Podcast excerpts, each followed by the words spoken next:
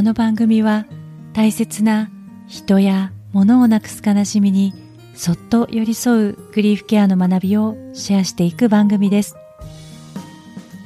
グリーフケアにまつわる本やエピソードをご紹介し一緒に考えたり感じたりしながら心の中で涙の種を大事に育てていくようなそんな時間になれたら嬉しいです。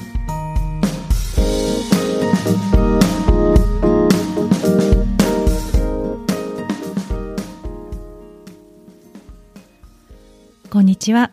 グリーフケア勉強中の今尾玲子です。日本では秋がかなり深まってきて朝晩寒くなってきました。11月に入りましたね。11月はキリスト教の暦では死者の月というそうです。11月1日が諸聖人の日。としてすべての聖人と殉教者たちを記念する日で11月の2日は死者の日。英語では All Souls Day として亡くなった方々亡くなって魂となったすべての信者のためにお祈りを捧げるそうです。この諸聖人の日と死者の日で始まる11月全体が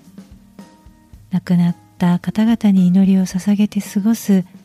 聖者と死者が交わる月となりました。キリスト教の世界では死は神様のところに帰って永遠の命を得ることと考えられていると聞いています。ただこの死者の日や死者の月というものは日本のお盆と共通することがとっても多いなという気がしています。第7回のポッドキャストエピソードでもご紹介したディズニーとピクサーの映画「リメンバー・ミー」はメキシコの死者の日。を舞台にした物語です。死者が家族に会うために戻ってくる様子が描かれていました。メキシコはカトリックの信仰が厚い国ですがこの死者の日を盛大に祝うというのはキリスト教が広まるずっと前からある昔からの伝統文化であり風習なんだそうです。ちなみに日本でも大人気になったハロウィンもこの死者の月とつながっています。ハロウィンの起源は古代のケルト人の文化にあると言われています。紀元前から西ヨーロッパに住んでいた民族でケルト語を話す人々をケルト人と呼んだそうです。今ではアイルランドにそのケルトの文化がまだ色濃く残っているということです。私はケルトと聞くと円屋のあの透明感のある、ね、荘厳な音楽がわーっとあの流れてくるような感じなんですがハロウィンはそのケルト民族のお祭りが発祥なんだそうです。10月の31日は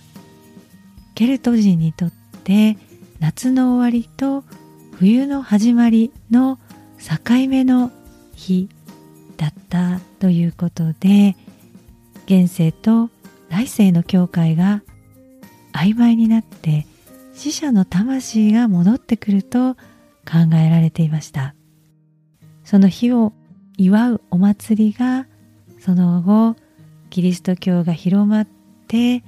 諸聖人の日の前夜祭として祝われるようになったそうです。日本のお彼岸は、まあ、東から太陽が出て真西に沈む。東と西が一直線でつながるから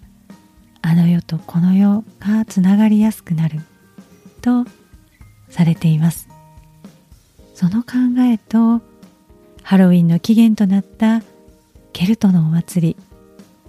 とっても考え方が近いように感じます。こんな風に宗教や民族が違っても死者を敬いつながりを持とうとする人の心は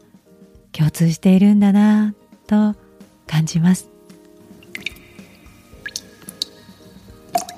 私は特定の宗教の信仰を持たないのですがだからこそなのか宗教を超えて共通するものは人間にとって本当に大切なものなんだなと感じてとってもなんか嬉しくなってしまいます。キリスト教の信仰を持つ方やキリスト教文化の国にお住まいの方はこの11月どのように過ごされるでしょうか？もしよかったら番組欄にあるフォームにコメントや情報を寄せていただけたら嬉しいです。